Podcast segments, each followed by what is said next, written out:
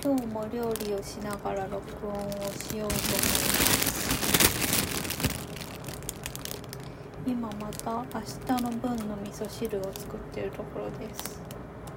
味噌汁と小豆の小豆あんこを炊くところです。昨日本当は何か取ろうと思ってて思ってたんだけど昨日は何を取るかを忘れちゃったからあ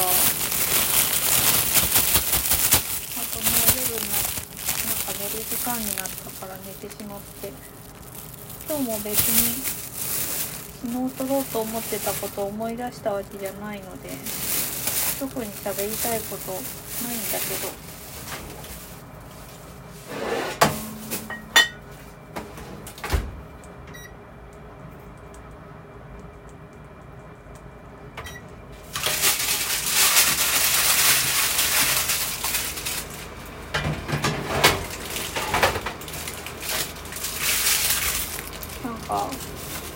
と喋らないから日常的になるべく独り言でも独り言っていうかまあ誰かに向けた独り言でもいいから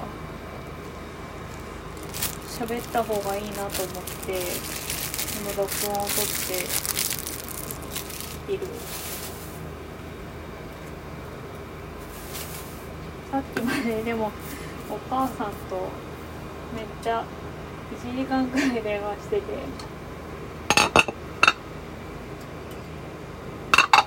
なのでもう今日喋る分は喋ったなって感じなんだけど。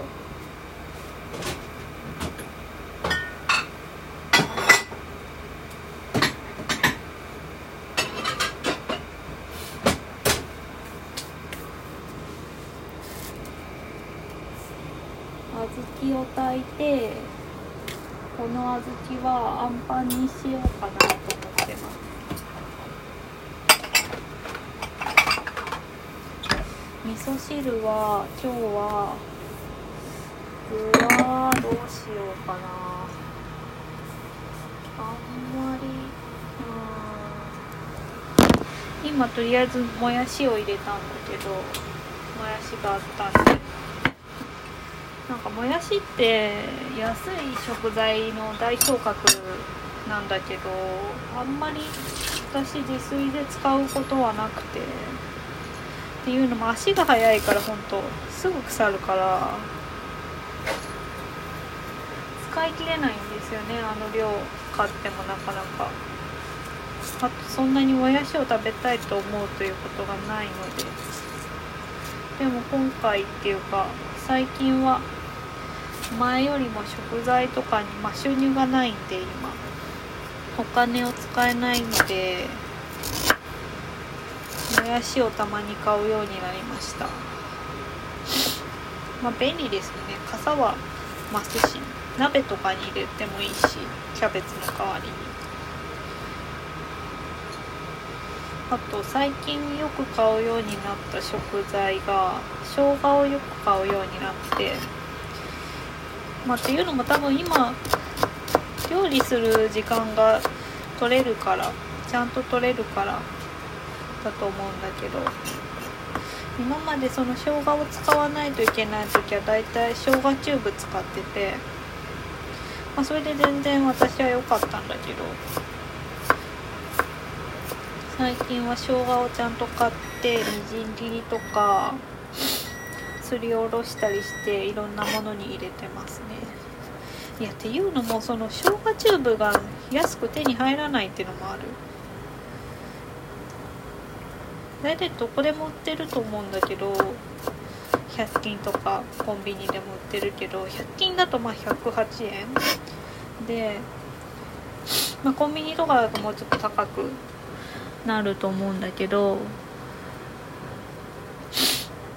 今までドラッグストアとかで78円とかで買ってたから高く感じちゃって買えなくなっちゃって。そういうのが。スーパーとかでもね行くと買うの忘れるんだよね。だだから今生姜チューブは今家にない状態。他のからしとかわさびはあるけど。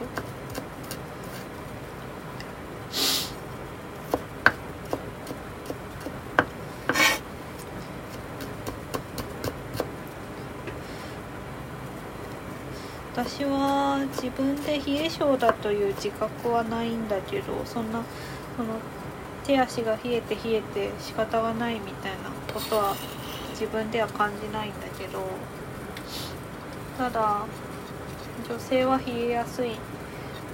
女性は冷えやすいらしいしまあ別に生姜いっぱい食べても悪いことはなかろうと思って。それで最近生姜をよく食べるようになりまして。あとネギね。白ネギを食べますね。よく。あの前住んでたところが白ネギ王国であの市のキャラクターが白ネギだった。白ネギのキャラクターがいて調べたらすぐ出てくると思うけど。白ネギのキャラクターがいたんですよね。で白ネギ王国。冬とか冬場になるとほんとすごいネギ安くて。でなんかネギは風邪の予防にもいいとかっていう噂を聞いて毎年冬はよく食べてます。冷凍できるしね切ってしまえばいっぱい適当に斜め切りとかにして買った時に切っといて冷凍しといて味噌汁に入れたり鍋に入れたりすき焼きに入れたりするのが好きです。だいたい冬はそうする。なんか昔テレビでやってたけど NHK だったかな。あの白ネギの青い葉っぱ部分の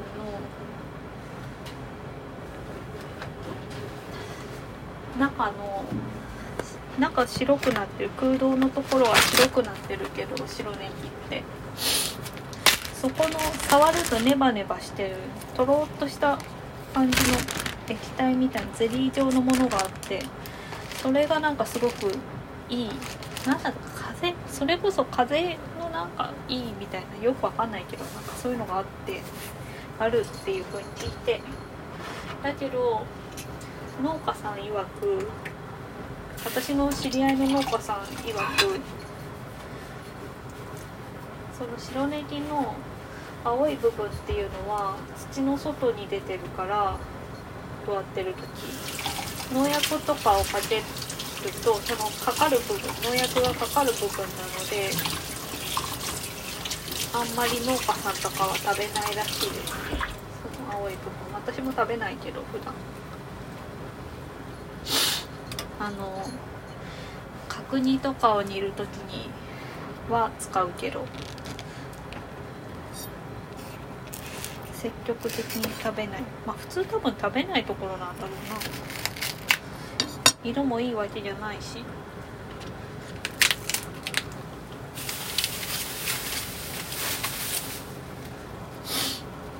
なんか一時その伝説を聞いてから食べてた時期もありましたけどね。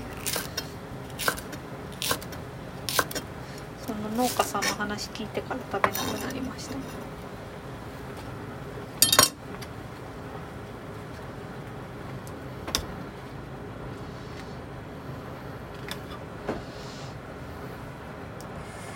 とあと何入れよう？今ネギ入れて。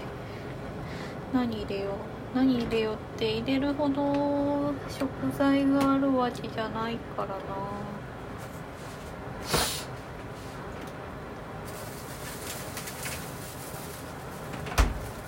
あとレタスね。レタス入れます。レタスは最後の方に入れると色が綺麗なまんまなんだけどどうせ私何回も煮たり火入れるのであんまり意味がないのでいつでも入れちゃいます。なんかあんまり栄養素がどうのこうのとかは考えないことにします。どうせ味噌汁の中に溶けれるでしょう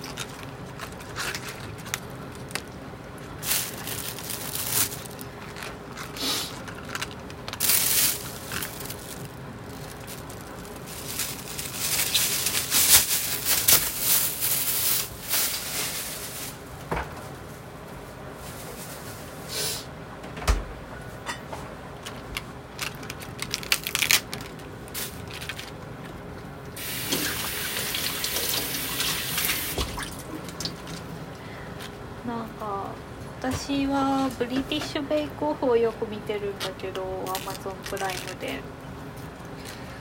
それでよくあのフィロギジフィロペイストリーっていうのが課題の中に出てきて何なんだろうなって思ってたんだけどなんか薄っぺらい生地紙のように薄い生地を重ねたりなんていうか中に具を入れて巻いたりするもの。巻いたりするための生地らしくて。最近それがすごい気になってて。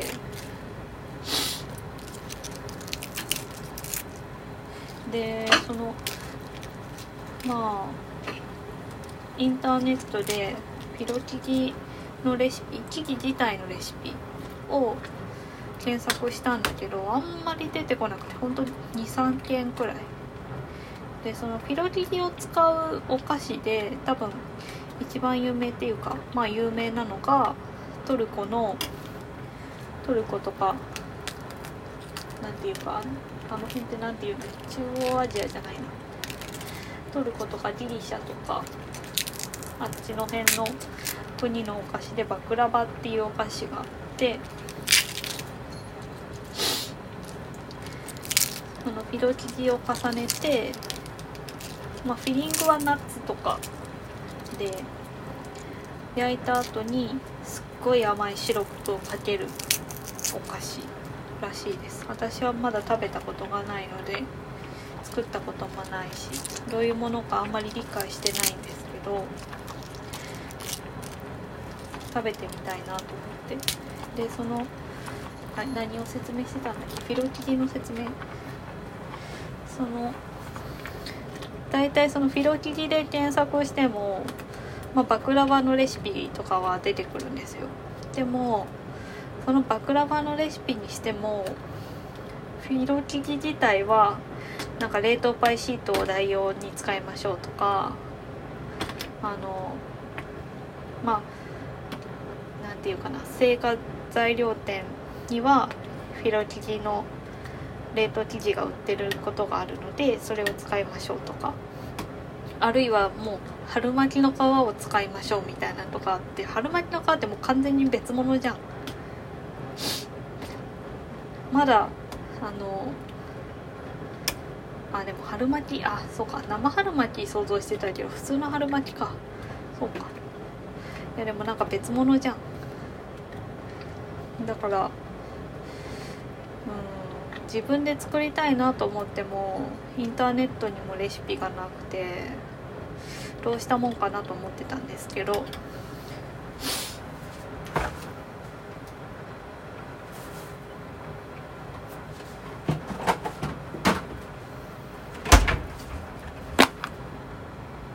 れは使えるだろうか。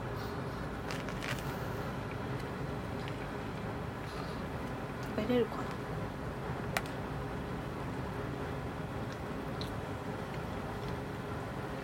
けるなセミドライトマトを味噌汁に入れました。作ったはいいんだけど使いどころが分かんなくて。冷蔵庫に入れたままでした。いやでそのフィル生地を作りたくてインターネット探してもなくて。で今日結局本屋に行ってそのトルコ料理の本が何冊か。何冊か？2冊か。2種類あって。目星つけて行ったんですけどでかい本屋に。一冊は 一冊はひどかったひどかったって言ったらあれだけどバクラバのレシピ生地はフィロ生地は冷凍パイシートで使いましょうって書いてあってそんなんインターネットと一緒じゃんと思って。本本の意味がないよと思って。そんな本場のレシピ作りましょうっていう本で冷凍パイシート使ってどうするんだよって思ってショックで。まあネットで買わなくてよかっただからちゃんと見て買ってよかった。でもう一冊のなんか昔からあるっぽいトルコ料理の本買いまして。こっちの本の作者さんは私が持ってるロシア料理とかの本の作者さんと一緒でだからまあ信頼できるなと思って買いました。ちゃんと冷凍パイシートじゃなくてちゃんと小麦粉何グラムみたいな感じで書いてある信頼できるレシピみたいで。でもねその作者さんの本に共通して言えるのが塩とか砂糖とかの分量がグラムじゃなくて大さじ小さじ表記なんですよ。レシピ本の大さじ菓子のお菓子とかパンのレシピ本の大さじ小さじ表記は本当にやめてほしいと思う。いや別にいいんだけどさ。そういうレシピ本を選ばなければいい話なんだけどさ。でもさなんかお菓子とか分量変えると味全然変わっちゃうみたいなよく言うじゃないですか。なのに例えばそのレシピ通りだと例えば20個できてしまうレシピだとしたらそれはちょっと多すぎるってなった時に半分で作りたい時大さじ小さじ表記されてしまうともともとは小さじ2分の1のレシピだったりしたら小さじ4分の1を測んないといけないってことになるじゃないですか。クソ手間なんですよね。クソ手間っていうか結局目分量みたいなことになっちゃうんですよね。手間なんで。嫌なんですよね。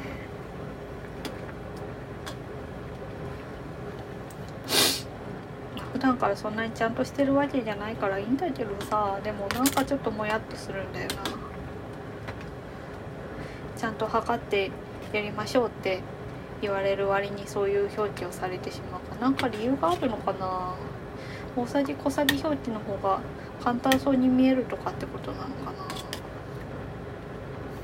な？嫌だな。今小豆がグツグツ煮えて味噌汁も食材に火が通ったので味噌汁はもういいかな。私は味噌汁は前にも言ったかもしれないけど具をたっぷり入れることにしていましてっていうのも私は朝からしっかり食べないと倒れてしまうので倒れてしまうというかまあ、すぐ腹が減るのでちゃんとしっかり食べるために味噌汁は具だくさんにしています。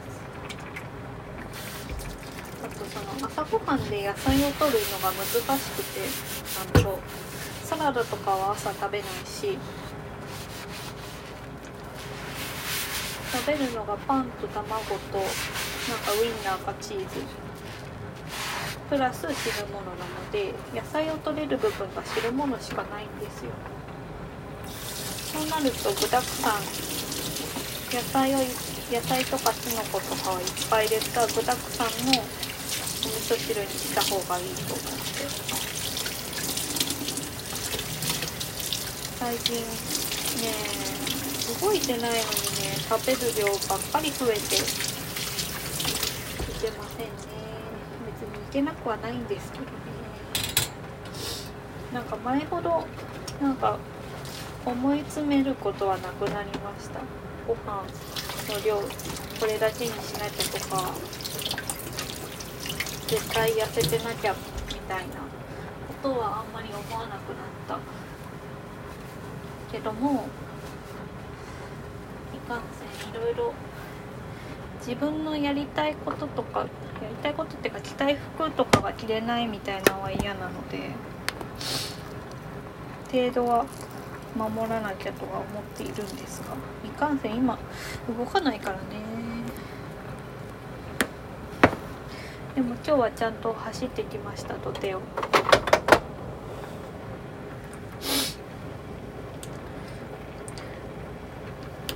なんか私の走るルートだと多分2キロちょっとくらいなんだけど2キロ半かな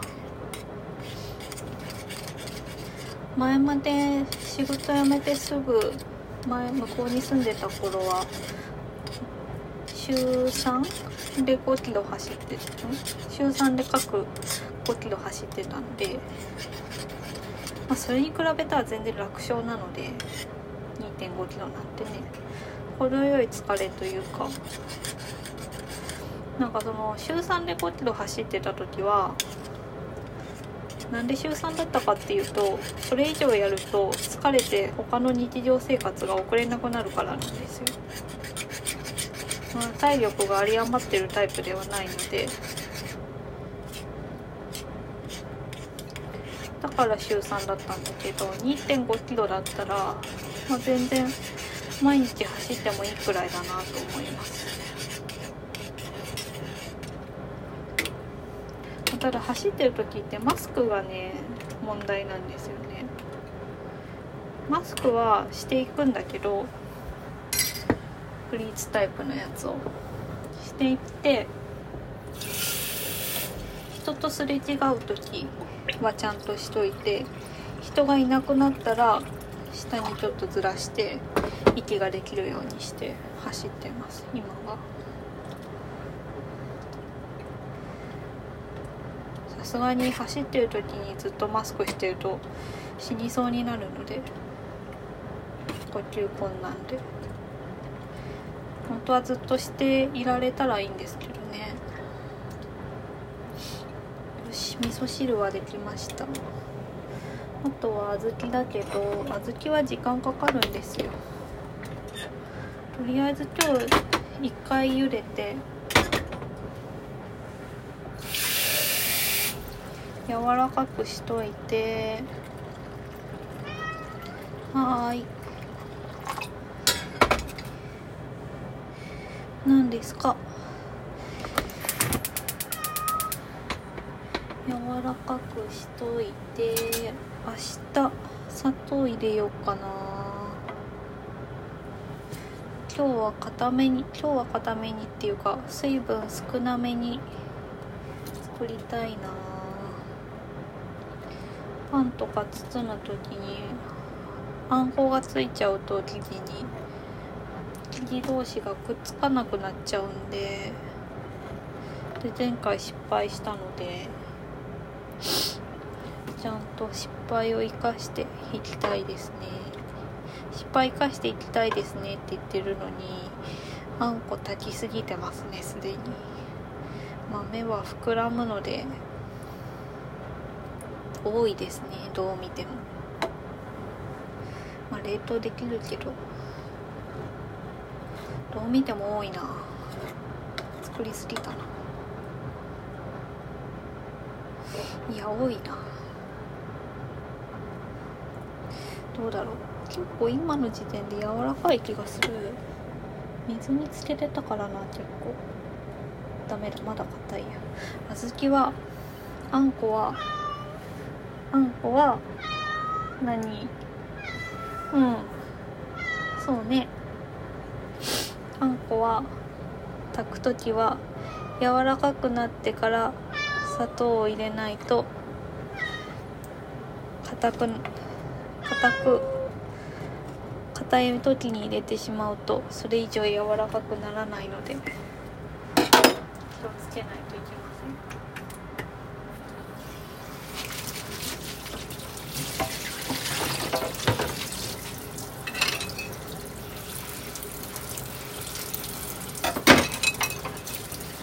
今の家すごく気温の変化が少ないからいいんだけどあったかい。大体あったかい。寒くない。暖房はつけるけどそんなにつけなくてもそこまで寒くない。いい家なんだけど夏ってどうなんだろうな。まだ未体験だからわからない。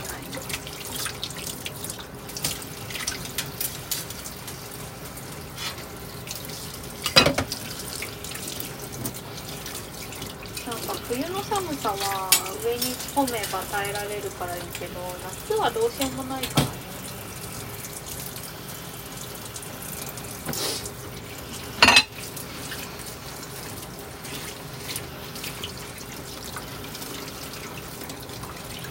夏涼しいといいな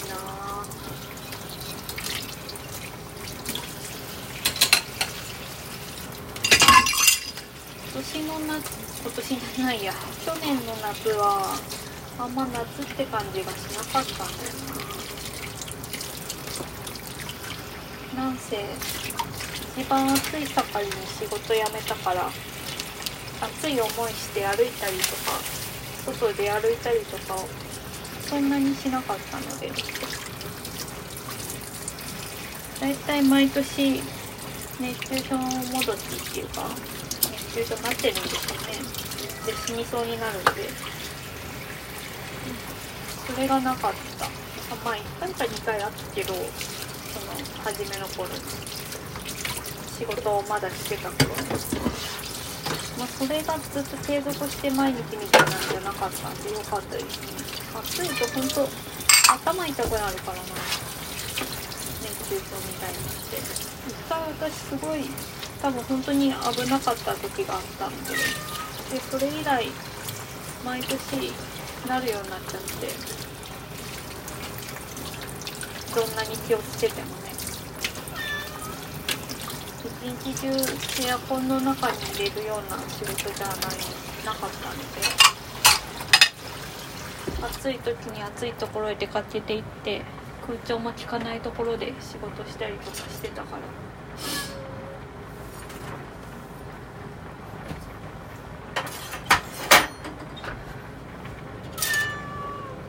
そろそろやめようかな。